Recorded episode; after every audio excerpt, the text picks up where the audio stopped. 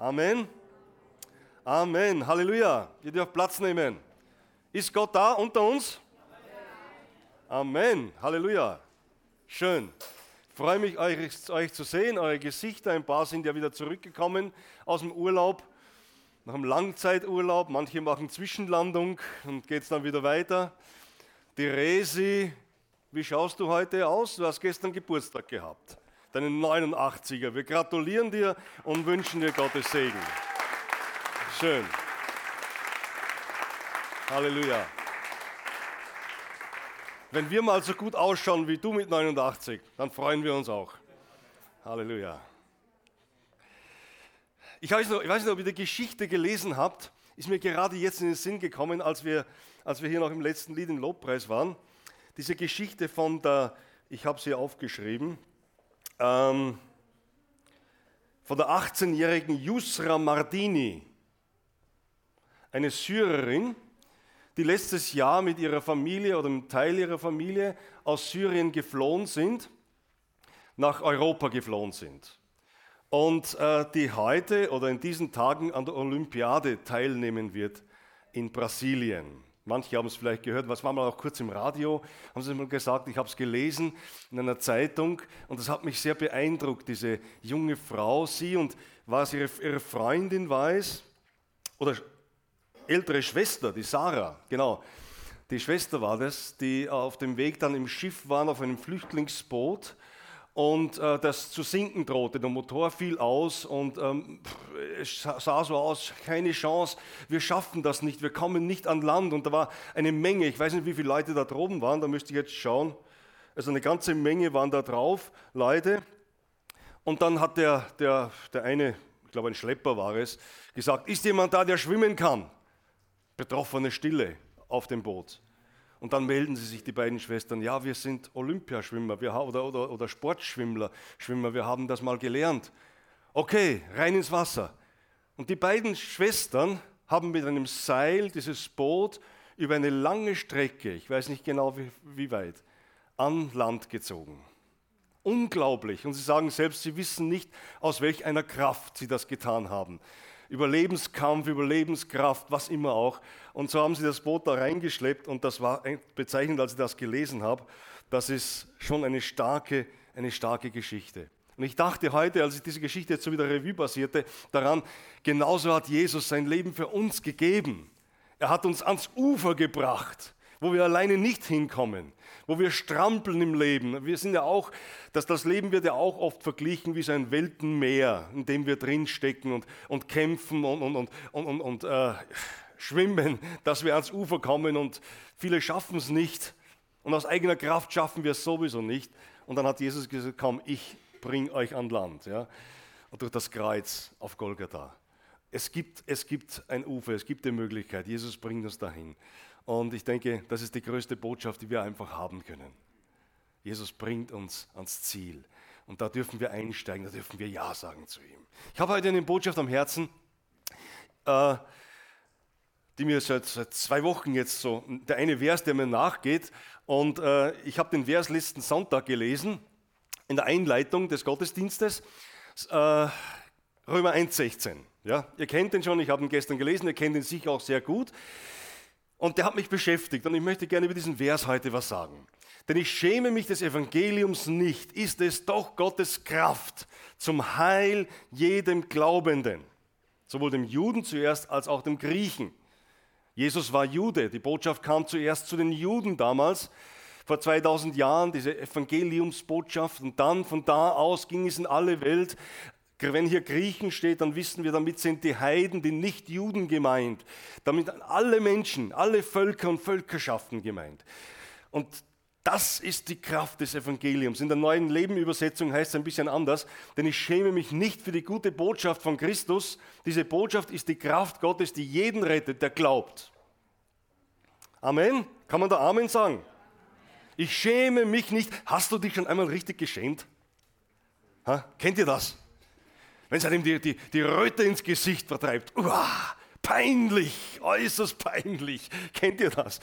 Wenn man sich schämt für irgendwas, was man Blödsinn gemacht hat, ins Fettnäpfchen hineingetreten ist und, und, und.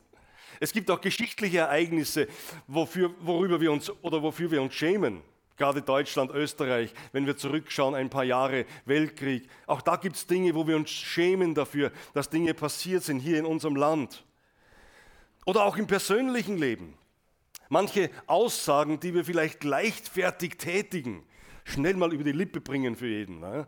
Jemanden beleidigen oder, oder Dinge über jemanden sagen, wo wir uns nachher schämen dafür. Ah, hättest du doch dein Maul gehalten. Ne? Hättest doch deinen Mund zugemacht und nichts gesagt und so weiter. Wir kennen das, wo wir uns lustig machen über andere Menschen. Oder können wir uns schämen über unser altes Leben ohne Gott?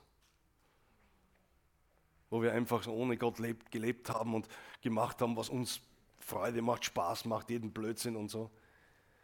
Oder auch unsere, über unsere Sünden und Vergehen. Aber es gibt etwas, sagt hier der Apostel, wo wir uns nicht zu schämen brauchen. Wir brauchen uns nicht zu schämen um des Evangeliums wegen. Es ist Gottes Kraft, es ist Heil da drinnen. Ich kenne Zeiten in meinem Christenleben, wo ich mich auch für das Evangelium geschämt habe. Und ich schäme mich, das zu sagen.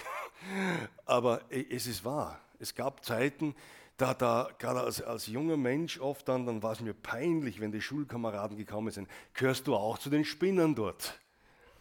Da, das war damals in der Julius-Fritsche-Gasse in Bürmos, unser Saal war im Keller, so ein bisschen versteckt, ne? so könnte man sagen, im Altenheim. Gehst du auch dahin, wo die Spinner sind? Naja, eigentlich, meine Eltern, ja, ähm, ich gehe auch ab und zu hin und so. Ne?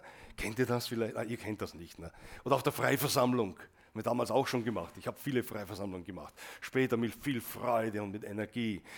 Aber am Anfang, als ich so Teenager war, so 13, 14, 15, ach, da war es mir peinlich. Ja? Und dann gerade auch in Bürmos, wenn wir dann Freiversammlungen gemacht haben, eine Ortschaft mit damals 3000 Einwohnern. Ja? Da kennt ja jeder jeden. Ne?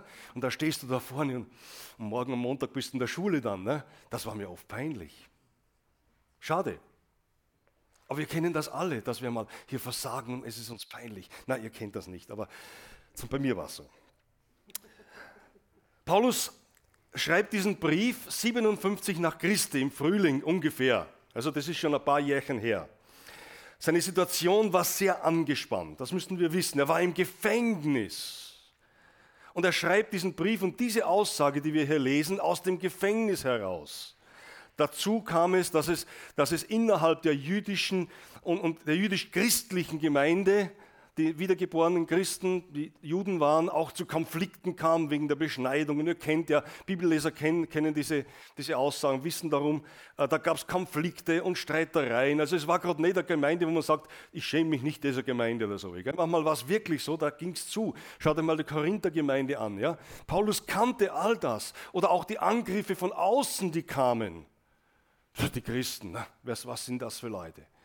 Aber trotz allem kommt er zu diesem Entschluss, ich schäme mich dennoch nicht des Evangeliums. Auch wenn wir Fehler machen, auch wenn Fehler passieren, auch wenn wir so menschlich sind, äh, auch wenn es rund geht in den Gemeinden, auch wenn sich alle Welt gegen mich stellt, ich schäme mich nicht. Kannst du das sagen? Lass uns das einmal gemeinsam sagen. Ja? So machen wir es machen mit der Elberfelder Übersetzung, das ist kürzer. Und machen wir es einmal zumindest bis zum Glaubenden. Denn ich schäme mich des Evangeliums nicht, ist es doch Gottes Kraft zum Heil jedem Glaubenden. Amen? Zum Heil jedem Glaubenden. Warum, warum können wir so unverschämt glauben? Ich kann mich erinnern, vor vielen Jahren, äh, wir hatten eine Evangelisation in Salzburg, in unseren Räumlichkeiten der Freien Christengemeinde. Und äh, da kam ein Pater, ein katholischer Pater, kam in die Gottesdienste. Zwei, dreimal war er hier, es war so, ich denke, fünf, sechs Tage für Evangelisation. Er saß da und eines Tages, eines Abends kam er nach, diesem, nach, dem, kam er nach dem, dem Gottesdienst, kam er dann zu mir und sprach mich an und sagte, Wisst, wissen Sie was? Ihr habt so eine heilige Unverschämtheit. Ich sagte, okay, äh, wie, wie meinen Sie das? Ja, ihr, ihr tut so, als wäre Gott mitten unter euch, so wie ihr mit Gott redet, mit Jesus redet. Das ist eine heilige Unverschämtheit. Aber er hat es nicht negativ gemeint, es hat ihn einfach zutiefst getroffen. So eine direkte Begegnung, das, das kannte er nicht. Ja? Und, ich, und ich hoffe und wünsche mir, dass wir diese heilige Unverschämtheit haben, immer wieder vor Gott zu treten. Darum unverschämt glauben. Wir schämen uns nicht. Was steckt eigentlich dahinter? Äh,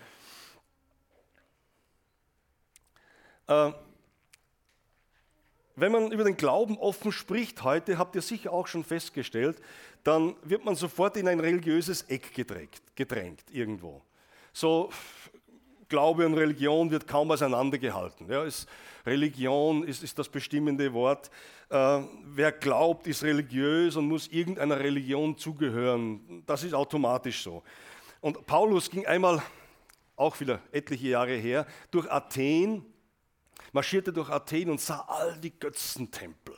Da war eine Menge an Götzentempeln. Ja. Die Athener oder die Athener hatten etwa um die 3000 Götzen, die sie verehrten. Ja.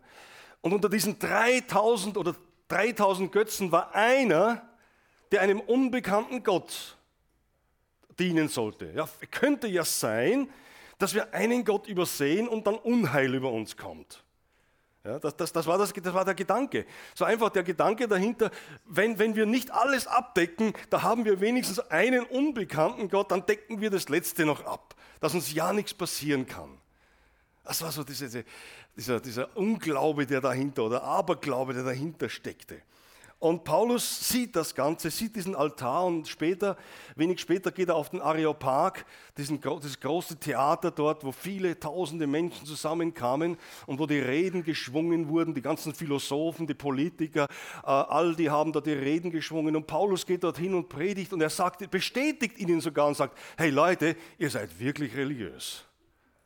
Ihr seid echt religiös, ihr seid echt tolle Leute, ihr seid religiös, außergewöhnlich religiös. Aber zwischen einer menschlichen Religion, einer Religiosität und dem biblischen Glauben liegen Welten. Und Paulus erklärt ihnen dann von diesem unbekannten Gott, dass es nämlich ein Gott ist, den er kennt. Und da ist, da ist irgendwo der Unterschied. Äh, da sind Religion und Glaube total grundverschieden. Religion kann etwas Höheres, eine höhere Instanz oder Gott, verehren, ohne ihn zu kennen. Das ist Religion. Man kann irgendwas verehren, kennt es nicht und man ist religiös. Und solche religiöse Menschen, bitte, die gibt es überall. Auch die Atheisten sind auf ihre Weise religiös. Und Glaube ist genau das andere. Nämlich biblischer Glaube hingegen bedeutet, jemand zu verehren, den man kennt. Und das macht den Unterschied aus. Paulus weiß, an wen er glaubt. Ich weiß, an wen ich glaube, sagt er einmal. Und da bin ich mir sicher, deshalb schäme ich mich auch nicht, weil ich ihn kenne. Man kann eine Religion verehren und man kann einer Religion dienen und das sehen wir heute in unserer Zeit wieder ganz, ganz krass. Auch im Christentum, in den ganzen Kreuzzügen, die stattgefunden haben äh, im Mittelalter, das war ein Dienst einer Religion, aber nicht Gott. Die kannten nicht den wahren Gott. Und viele Religionen heute dienen einer Religion, der Menschen dienen einer Religion, aber sie kennen nicht den, den Gott dahinter. Und das ist Religion. Und unser Glaube beruht aber nicht auf dem, was wir, wir ehren etwas, verehren etwas, was wir nicht kennen, sondern wir kennen Gott. Und das ist der Unterschied. Unser Glaube beruht auf dem Wort Gottes, dem Evangelium und keiner Illusion. Und hier kommt irgendwo auch diese Kraft zutage, die wir in keiner menschlichen Religion finden. Da ist Kraft. Es ist auch eine Macht in einer Religion, aber das ist ganz eine andere Macht.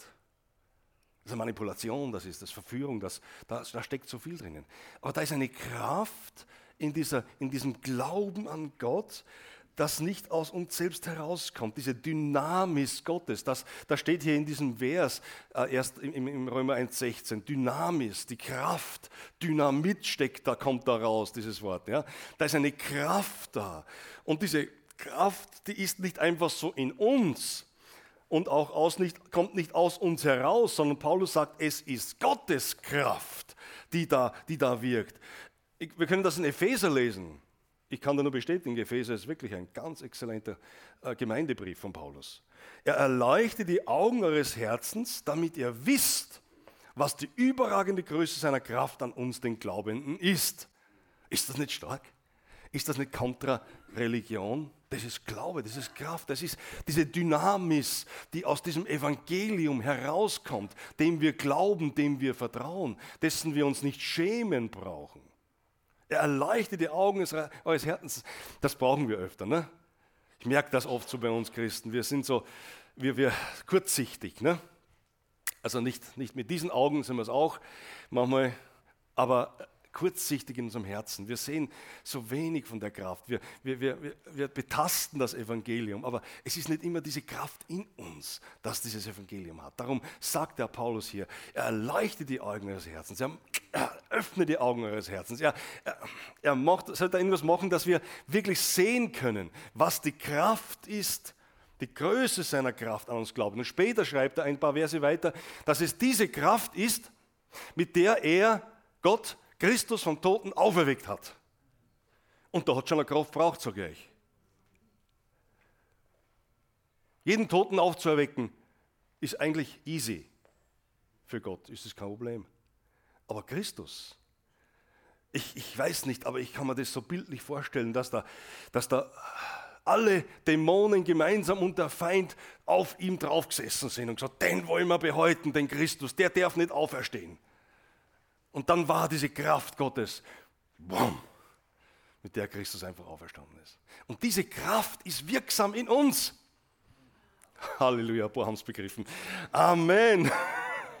Hans, super. Das, ist, das muss man mir auf der Zunge vergehen lassen. Okay, ich muss weitermachen. Okay, es entfaltet sich dort diese Kraft, wo das Evangelium verkündigt wird. So wie wir Beispiele gehört haben, jetzt in Madrid, Uganda, Afrika, Asien, Europa. Es, diese Kraft wird freigesetzt. Und das hat jetzt nichts mit, mit schönen Gefühlen zu tun, dass wir alles fühlen und spüren müssen. Aber sobald das Evangelium, das Evangelium gepredigt wird, Leute, wird diese Kraft freigesetzt. Ob wir gleiche Resultat davon sehen oder später, das wissen wir nicht. Wir, hatten in, wir, wir sehen in der Apostelgeschichte auch beide Resultate, die wir heute auch kennen.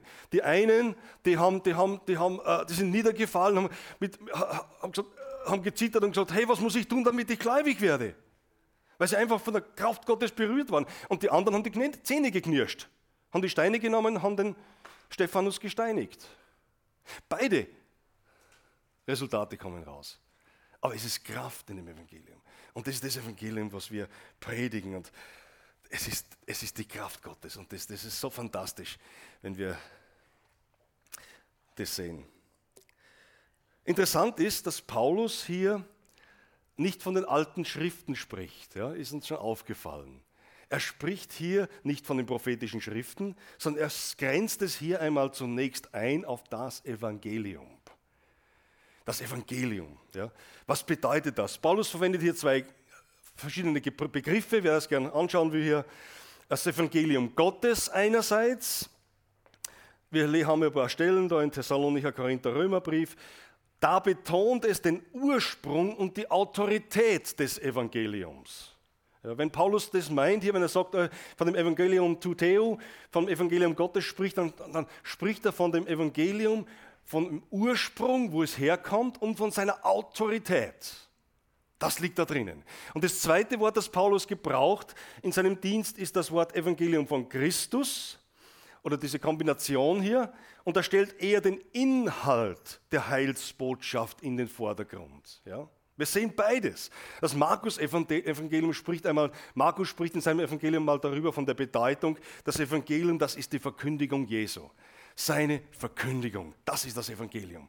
Das Evangelium der Verkündigung Jesu Christi, Markus Evangelium zum Beispiel. Hier in Römer 1,16 verwendet Paulus nur das Wort Evangelium. Er verwendet nicht Gottes oder Christi, sondern er verwendet einfach hier das Evangelium. Ich schäme mich des Evangeliums nicht. Und er verbindet damit etwas, nämlich den Ursprung, die Autorität und den soteriologischen Inhalt, also das Heil. Er verbindet das miteinander. Sagt, das ist eigentlich diese, diese Bombe. Ja. Das ist diese, diese, diese Wucht, die dahinter steckt. Es ist Ursprung, es ist Autorität und es ist der Inhalt des Evangeliums, wessen ich mich nicht schämen brauche, weil da Macht ist, Ursprung. Das ist das, meint, am Anfang war das Wort und das Wort war Gott und Gott war, war das Wort und es wurde, das Wort wurde Fleisch ja, in Christus. Ursprung. Gott war das Wort. Es wurde Rema, ja, wie es so schön heißt. Dieses Wort, der Ursprung, es kommt von Anfang an, ist das Wort Gottes da. Das Evangelium kam nicht erst 2000, äh, vor 2000 Jahren auf diese Erde. Von Anfang an war dieses freimachende Evangelium da, noch nicht sichtbar und greifbar von uns. Aber der Ursprung, er spricht dann von der Autorität. Jesus spricht einmal davon, wo er sagt, mir ist gegeben alle Macht, Vollmacht, Exousia im Himmel und auf Erden. Wow.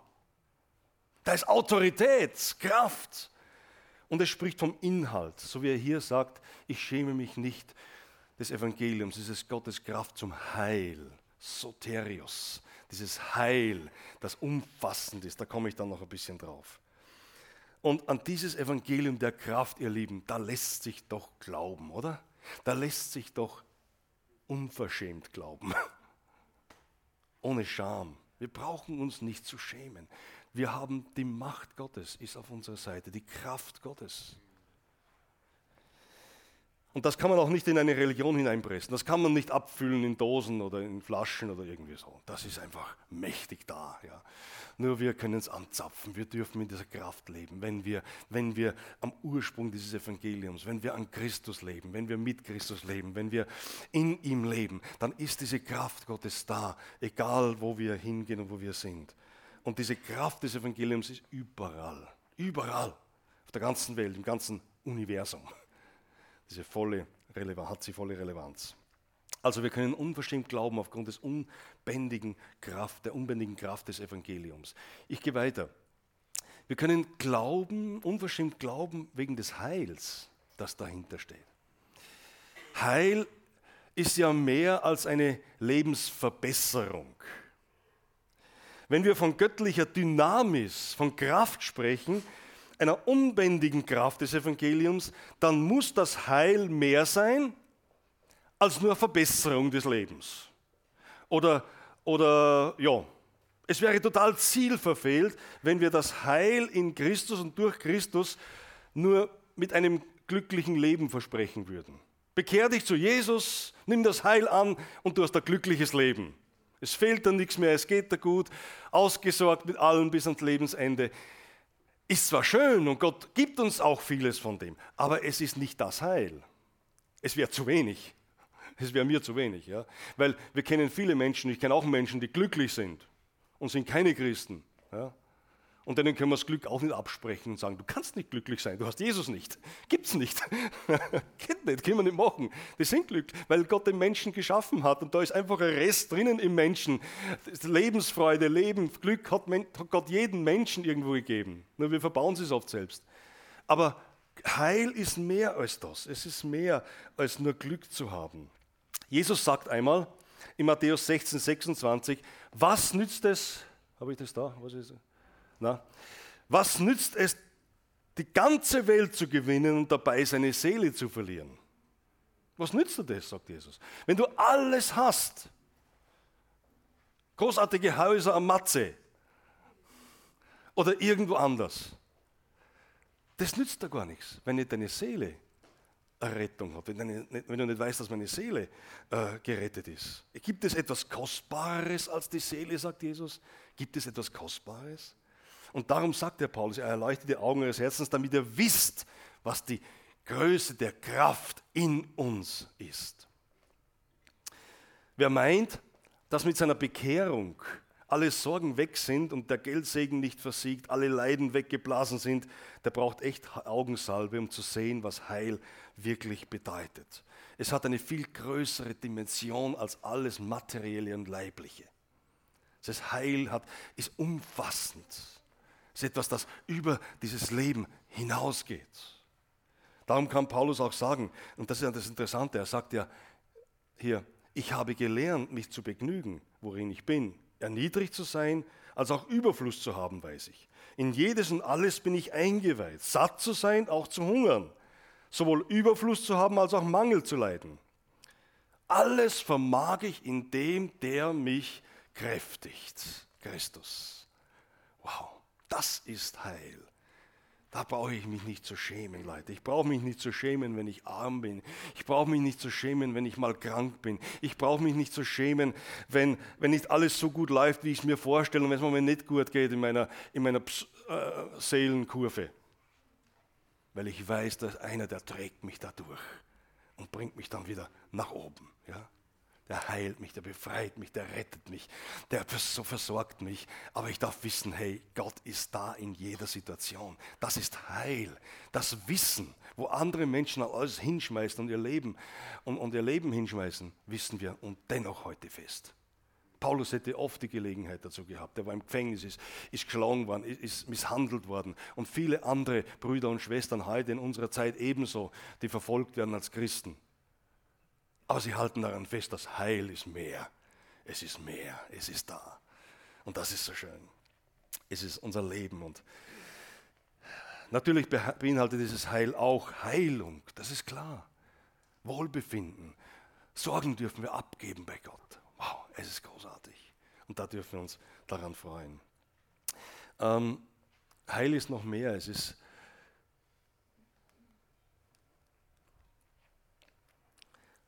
Paulus schrieb diesen Brief, wie ich sagte am Anfang, aus dem Gefängnis heraus.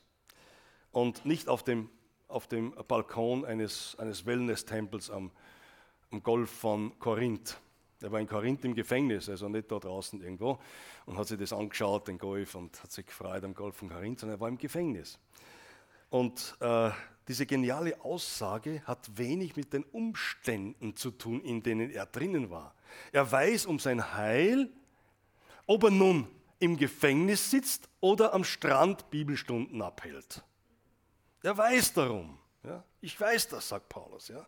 Wenn wir Gott nur dann anbeten, wenn wir uns gut fühlen und wenn die Sonne scheint wie heute, dann hätten wir vielleicht nicht viel Gelegenheit, immer Gott zu loben und zu preisen, oder?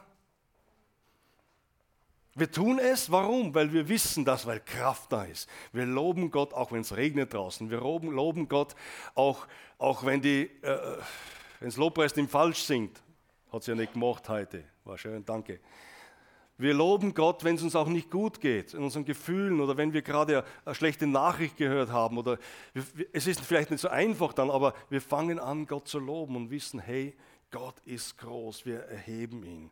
Und und darum geht es. Und hier geht es aber um Rettung. Ist ein anderes Wort für Heil. Rettung, das deutsche Wort. Eine kraftvolle Rettung. Rettung aus einer Situation, wo Menschen sonst verloren sind. Am großen Meer, die, Über die Überfahrten alle mit den Booten der Flüchtlinge jetzt. Wie viele Tausende sind da ums Leben gekommen? So ein Vergleich dazu zum Beispiel. Oder wir, wir, wir, es ist Rettung heraus aus einer Notsituation. Und das geht es hier. Wisst ihr, der Glaube an Jesu, ist kein Spiel. Es geht hier um Leben und Tod. Um ewiges Leben, um ewigen Tod. Das schon schreibt die Bibel. Es ist kein, kein Theater der, auf der Bühne. Der Glaube an Christus, das Evangelium, ist etwas ganz Gewichtiges und Starkes. Ich nehme es an oder ich lehne es ab. Ich nehme es an, dann wird es eine Kraft in mir, ich lehne es ab, dann wird es mir zur Verdammnis werden. Das Wort hören wir heute gar nicht mehr gerne. Aber das, das ist Leben und Tod. Und Gott vermag, die Kraft Gottes vermag jeden Menschen, egal in welcher Situation ist, ja, ich sag mal sogar aus der Hölle heraus zu retten. Das ist die Kraft Gottes. Er vermag das. Und darum geht es. Das ist das Evangelium. Wer sich des Evangeliums scheint, äh, schämt, der hat das Heil nicht wirklich erfasst. Der weiß nicht, was da in dem Heil dahinter steckt. Und das andere ist, wer das Heil in Christus in seiner Fülle erfahren kann, kann, das, kann sich einfach des Evangeliums nicht schämen. Ne? Wer das erfahren hat, was Heil bedeutet für mich, der kann sich nicht des Evangeliums schämen. Äh, Heil ist mehr. Was bedeutet eigentlich Heil? Ich habe das mal hierher geschrieben auch. Äh, Heil, das Wort Heil, das wir in der Bibel finden, ist sehr umfassend gemeint. Ja, es ist umfassend und ewig. Es hat mehrere Bedeutungen. Wir finden hier die Worte, ich werde jetzt nicht darauf eingehen, ist ja kein Bibelabend, aber nur einmal uns vor Augen zu, zu, zeigen hier, Befreiung, Erlösung, es bedeutet Erhaltung und Bewahrung, es bedeutet Sicherheit und, und Heil. nämlich im, im Sinne auch von Befreiung von, dem, von der Belästigung der Feinde. Das war ja auch das Wort, das in Umgangssprache, Soterios, das im Griechischen verwendet wurde damals. Befreiung von der Belästigung der Feinde ist auch interessant.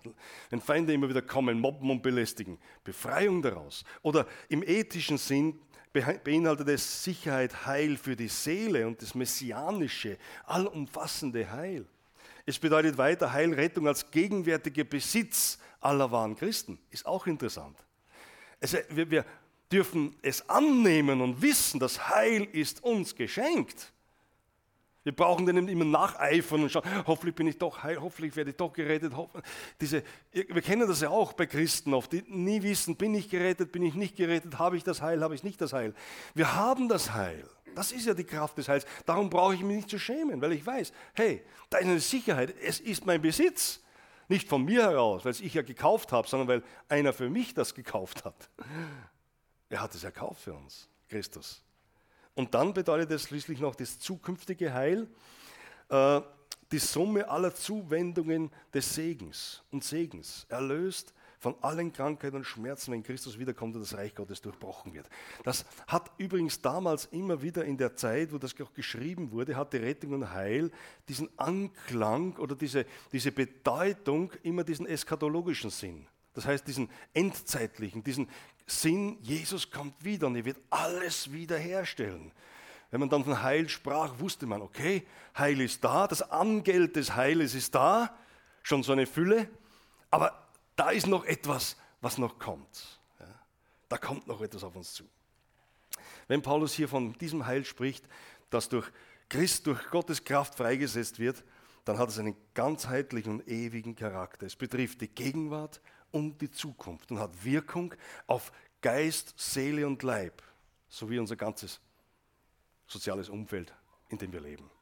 Ja, es hat Auswirkungen. Das ist dieses Heil, von dem, von dem Paulus hier spricht. Und dessen brauchen wir nichts, uns nicht zu schämen. Wir können unverschämt glauben, dieses unermessliche Heil in Christus.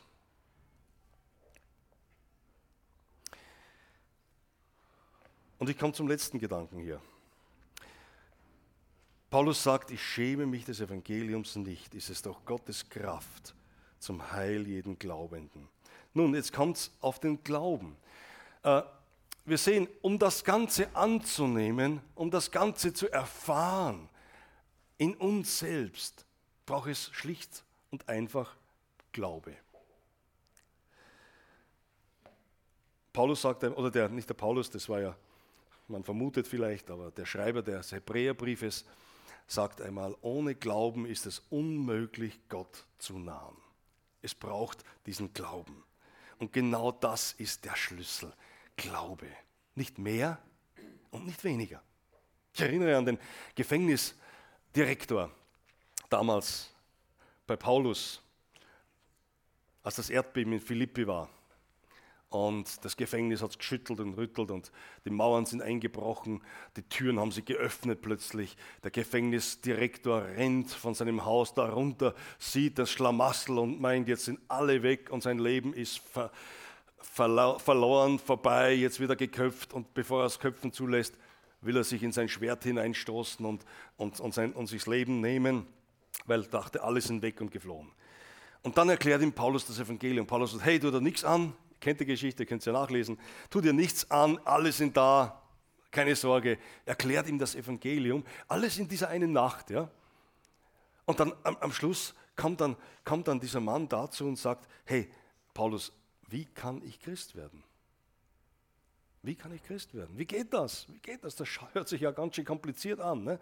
Und Paulus sagt dann einfach, glaube an den Herrn Jesus, dann wirst du gerettet werden, dein ganzes Haus. So einfach. Ja, so einfach ist das Evangelium. Glaube an den Herrn Jesus Christus. Glaube an sein Evangelium. Nimm es an. Das ist die, die Einfachheit, in der so viel ja, Potenzial drinnen liegt. Das Evangelium ist einfach zum Erfassen und es ist einfach zum Glauben.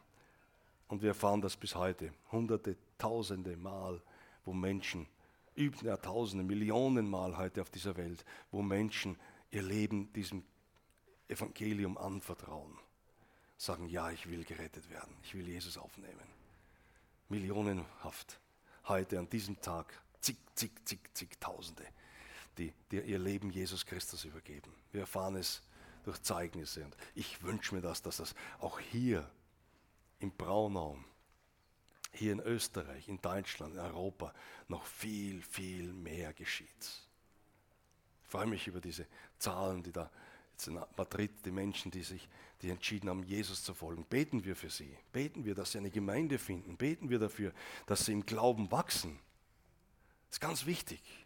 Entscheidung ist schnell mal getroffen, aber es geht dann, hey, die Leute müssen weitergeführt werden. Die brauchen Nachbetreuung.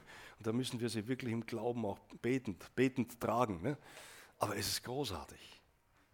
Aber der Glaube, der Glaube, dieser einfache Glaube. Und der Glaube ist, eine, ist eigentlich eine Sicherheit. Es, es steht ja, es ist zumindest sicherer als das Gerät hier. Ja, oder die Batterie ist aus. Also die Kraft Gottes ist da nicht drinnen. Da braucht man ein bisschen mehr Power in dieser, diesem Gerät. Ne? Okay. Die Bibel definiert den, definiert den einmal so, diesen Glauben. Was ist dieser Glaube, von dem wir hier sprechen?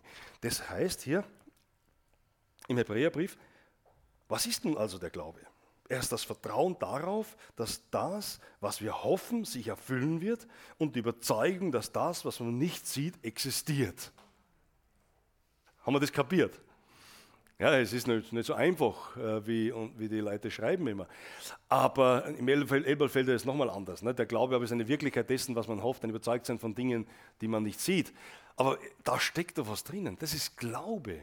Glaube ist, ist etwas, ein Vertrauen, dass wir auf etwas hoffen, was sich erfüllen wird. Ein nicht, Glaube ist nicht ein Nichtwissen oder hoffentlich wird es morgen schön bleiben sondern Glaube ist etwas, wo wir wissen, es wird so sein morgen. Ich traue mir das jetzt nicht über das Wetter zu sagen, ja? aber über das Heil traue ich mir das zu sagen. Das Heil ist morgen genauso da wie heute. Da gibt es keine Veränderung. Die Kraft Jesu ist morgen genauso da wie heute. Und wisst ihr, dieses Glauben und Wissen, diese, Gewissheit, die wir in uns tragen, eine Überzeugung schreibt hier der, der, der Autor, dass das, was man nicht sieht, existiert. Ja, Halleluja. Jetzt werden manche sagen, hey, das sind echt verrückte Christen. Ne? Die sehen Dinge, die es gar nicht gibt. Die kehren eigentlich irgendwo anders hin. Da gibt es so Anstalten, da steckt man die Leute rein, die dann irgendwas sehen und glauben, was es gar nicht gibt. Ne? Aber wir Christen sind, sind nun mal so. Und wir entschuldigen uns auch nicht dafür. Wir brauchen uns auch nicht dafür zu schämen, dass wir an Dinge glauben, die nicht da sind, weil sie da sind. Und manchmal denke ich wirklich, diese unsichtbaren Dinge von Gott, die sind oft realer als das, was wir sehen. Oft ist oft realer als das, was wir sehen. Was wir sehen, ist oft nur unser, unser, unser irdisches Auge und das kann uns ganz schön trügen und betrügen. Aber was unser geistliches Auge sieht, das ist etwas in der unsichtbaren Realität, die ist realer als diese reale Welt. Das ist Glaube. Und da liegt, da liegt wenn ich zurückkommen darf auf diesen Pater dort, der, der bei uns im Gottesdienst war, diese heilige Unverschämtheit. Ihr habt eine heilige Unverschämtheit, einfach zu glauben, dass Jesus da ist, ja, um mit ihm zu reden und zu kommunizieren. Es ist wirklich eine, eine Gewissheit, eine Gewissheit, dass das Evangelium Christi existent ist, real, erfahrbar ist. Und egal in welchen Umständen ich stecke. Da geht es nicht um die Umstände. Da geht es darum, das Festhalten und Wissen, hey, du bist da. Das ist eine Sicherheit, die wir haben. Und es ist schließlich auch ein, ein, ein Glaube, ist auch ein völliges Vertrauen in Gott. Ne? Wir vertrauen. Wir vertrauen in die Kraft Gottes. Warum kann das Paulus so frei und deutlich in die Welt hineinrufen? Ganz einfach, weil er es täglich erlebt und erlebt hat und immer wieder erlebt, ja, diese Treue Gottes, dieses Wissen, hey, Gott ist da. Er erlebt es in den Bekehrungen, er erlebt es in den Wundern, in den Zeichen, in den Heilungen, selbst in seiner Schwachheit erlebt er es. In allem erlebt er einfach, dass diese Kraft Gottes da ist und ihn durchträgt.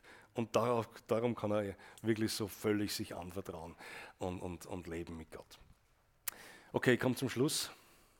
Das ist schon am Schluss, ne?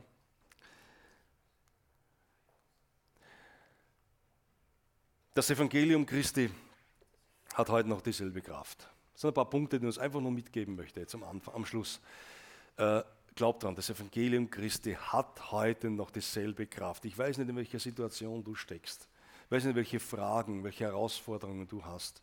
Jeder von uns hat unterschiedliche Herausforderungen, unterschiedliche Fragen, unterschiedliche, vielleicht auch Probleme und Nöte oder, oder Dinge, die da sind in deinem Leben. Glaub daran, dass das Evangelium Christi heute noch dieselbe Kraft hat. Auch für dein Leben.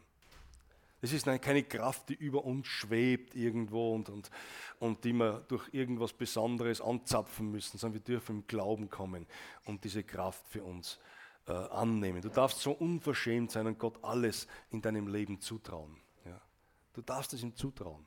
Ob du vor einer Prüfung stehst, ob du in deinem Job vor einer Veränderung stehst, in deiner Familie Dinge einbrechen, einfach zu wissen, hey, Gott, du kannst in meinem Leben echt was machen. Ich vertraue dir das an. Das darfst du mitnehmen heute, wenn du nach Hause gehst, zu wissen, hey, das ist so unverschämt darf ich sein. Dann wer das Heil in Christus in seiner Fülle erfahren hat, kann sich des Evangeliums nicht, nicht schämen. Das Heil zu erfahren in allen Bereichen des Lebens. In Wunder und Zeichen, in Heilungen, in Befreiungen, aber auch in der Schwachheit und in, durch schwierige Situationen hindurch. Viertens, vertraue Gott Vertraue dem Wort Gottes und lass dich nicht von Menschen davon abbringen. Es gibt nur Menschen, die es abbringen wollen. Wie kann man dem glauben? Wie kann man dem, dem Evangelium, der Bibel glauben? Wie kann man diesem Gott glauben? Wie kann man so religiös sein? Lass dich nicht abbringen davon. Bleib dran. Ich glaube und vertraue dem Evangelium. Und wenn der Feind kommt, und wir kennen das ja auch, die Angriffe des Feindes, die kommen und wollen uns immer wieder äh, zurückstoßen und sagen, hey, und den Zweifel bringen, Zweifeln, zum Zweifeln bringen, äh, das, das kann nicht sein, wir nehmen das nicht an. Nimm es nicht an. Ja. Glaub und vertraue Jesus. Und schließlich, wenn du dein Leben noch nicht Jesus anvertraut hast, wage den Schritt, gib dein Leben Jesus und du wirst die Kraft des Evangeliums erleben. Falls jemand da ist heute, der sagt, okay, ich habe das noch nicht, ich habe das noch nicht erfahren, ich habe ich hab, äh, noch nicht diese Kraft des Evangeliums erfahren. Ich habe Jesus noch nicht angenommen. Heute soll Gelegenheit sein. Heute soll die Möglichkeit sein, einfach zu sagen, ja, Jesus, ich möchte. Ich möchte mein Leben dir anvertrauen. Vielleicht, vielleicht bist du auch schon gläubig und, und, und hast aber vertraust nicht der Kraft Gottes, irgendwo in deinem Leben ist was schiefgelaufen oder, oder es geht gerade bergab oder wie immer auch. Hey, vertraue dein Leben Jesus an und lass, lass ihn in deinem Leben wirken. Ja. Ich schäme mich des Evangeliums nicht ist es doch Gottes Kraft zum Heil jedem Glaubenden. Amen. Glaubt ihr das? Halleluja.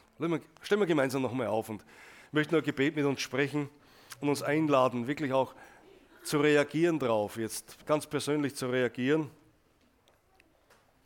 und Gott eine Antwort zu geben. Ihm zu sagen, ja Herr, da und da stehe ich gerade. Ich möchte einfach mein Leben wieder neu anvertrauen. Da und da ist in meinem Leben herausfordernd. Ich komme da nicht allein drüber. Ich möchte es dir anvertrauen. Und, oder vielleicht ist jemand da, der sagt, ah, ich, ich traue mir nicht, ich schäme mich des Evangeliums und ich traue mir nicht Zeugnis zu geben, ich habe Angst vor den Menschen und Menschenfurcht. Denk dran, ich schäme mich des Evangeliums nicht. Ist es doch Gottes Heil. Du brauchst dich nicht zu schämen. Wir haben wirklich das bessere Teil erwählt. Wir haben Christus erwählt. Wir haben die Kraft Gottes, das Heil in Christus. Wir haben etwas, das über dieses Leben hinausreicht, das Kraft ist. Da brauchen wir uns nicht zu schämen. Auch wenn wir manchmal ein bisschen Angst haben, wenn wir uns ein bisschen fürchten. Das, das ist normal bei jedem Menschen. Aber wir dürfen sagen, im Namen Jesu, du gibst mir die Kraft und ich vertraue dir. Jesus Christus, danke, dass du da bist. Danke, Jesus, dass wir dir vertrauen dürfen. Dein Evangelium ist nicht nur ein Evangelium unter vielen Tausenden, es ist das Evangelium, das rettet und befreit. Jesus, du bist der Retter, der Befreier, du bist der einzige Weg zum Vater, auf dem wir zum Vater im Himmel kommen, auf dem wir ein Leben haben, das, das sich lohnt zu leben, das ein Heil in sich birgt, das bis in die Ewigkeit hineinreicht. Danke, Jesus, danke, dass es ein Heil ist, das ganzheitlich ist, das unser ganzes Leben mit hineinnimmt, Jesus. Und wir wollen heute wirklich bewusst ein Ja dazu finden, ein neues Ja. Wir wollen uns nicht schämen, wir wollen deinem Evangelium vertrauen, wir wollen dir vertrauen, Jesus. In jeder Situation des Lebens wollen wir dir vertrauen. Halleluja. Jesus, du bist da heute und du möchtest uns begegnen. Du möchtest uns wirklich hineinrufen, Herr, in diese Kraft des Evangeliums. Und ich bete jetzt für all unsere für, für, jeden, der in diesem Raum ist, Jesus, ich bete, Heiliger Geist, komm du mit deiner Fülle, komm du mit deiner Weisheit und Gnade und mit deiner Inspiration und Salbung auf uns alle. Begegne uns nahe, taufe uns nahe mit deinem Geist, Jesus. Erfülle uns mit der Kraft des Heiligen Geistes, mit diesem Mut und dieser Kühnheit vor dir und vor den Menschen diesem Wissen, dass wir unverschämt im Glauben sein dürfen und, und nicht zweifeln zu brauchen, sondern wirklich im Glauben annehmen dürfen. Jesus, danke. Danke, Jesus. Danke, Jesus. Ich möchte, dass wir einfach kurz die Augen schließen und ich werde mal fragen, wenn jemand da ist, der, der sagt, ja, ich möchte wirklich, ich möchte Jesus annehmen. Ich weiß, hier sind viele Gläubige in diesem Raum, aber ich möchte doch die Gelegenheit geben. Ist jemand da, der sagt, ich möchte Jesus annehmen? Ich möchte wirklich dieses Heil nicht mehr ausschlagen. Ich möchte mich nicht mehr schämen über das Evangelium, sondern ich möchte diese Kraft Jesu erleben. Dann heb einfach kurz deine Hand und ich werde für dich beten. Gibt auch nachher Gelegenheit zum Gespräch, wer zurückbleiben möchte. Dankeschön, danke. Halleluja. Danke, habt die Hände gesehen, ja. Mhm. Sind noch mehr da? Das ist ganz existenziell für unser Leben. Es ist für unser Glaubensleben, für, unser, für unseren Umgang mit uns selbst, mit Christus, mit den Menschen so, so wichtig. Dass wir wissen, hey, wir haben das Heil. Und es kann uns niemand rauben. Niemand kann uns das wegnehmen. Nicht der Feind, nicht Menschen, nicht meine Ideen und Vorstellungen. Nein, Gott ist da.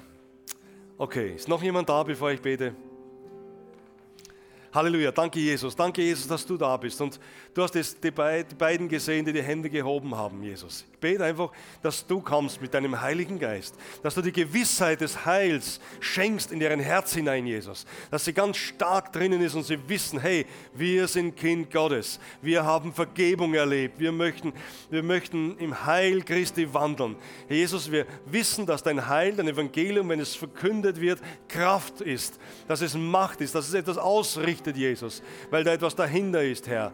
Und dass jedes Wort, das du sprichst, bringt Sieg, Herr, und bringt Leben und wird Rema im Leben von Menschen. Und so bete ich jetzt, dass dieses Wort Rema wird in den, Menschen. Für, alle, für uns alle spreche ich es aus, Herr, dass du uns dieses diese Gewissheit des Heils ganz neu schenkst, dass wir mit Kraft und Macht und Kühnheit dein Evangelium weitertragen und verkündigen. Danke, Jesus. Du bist ein mächtiger Gott. Wir vertrauen dir. Amen. Amen.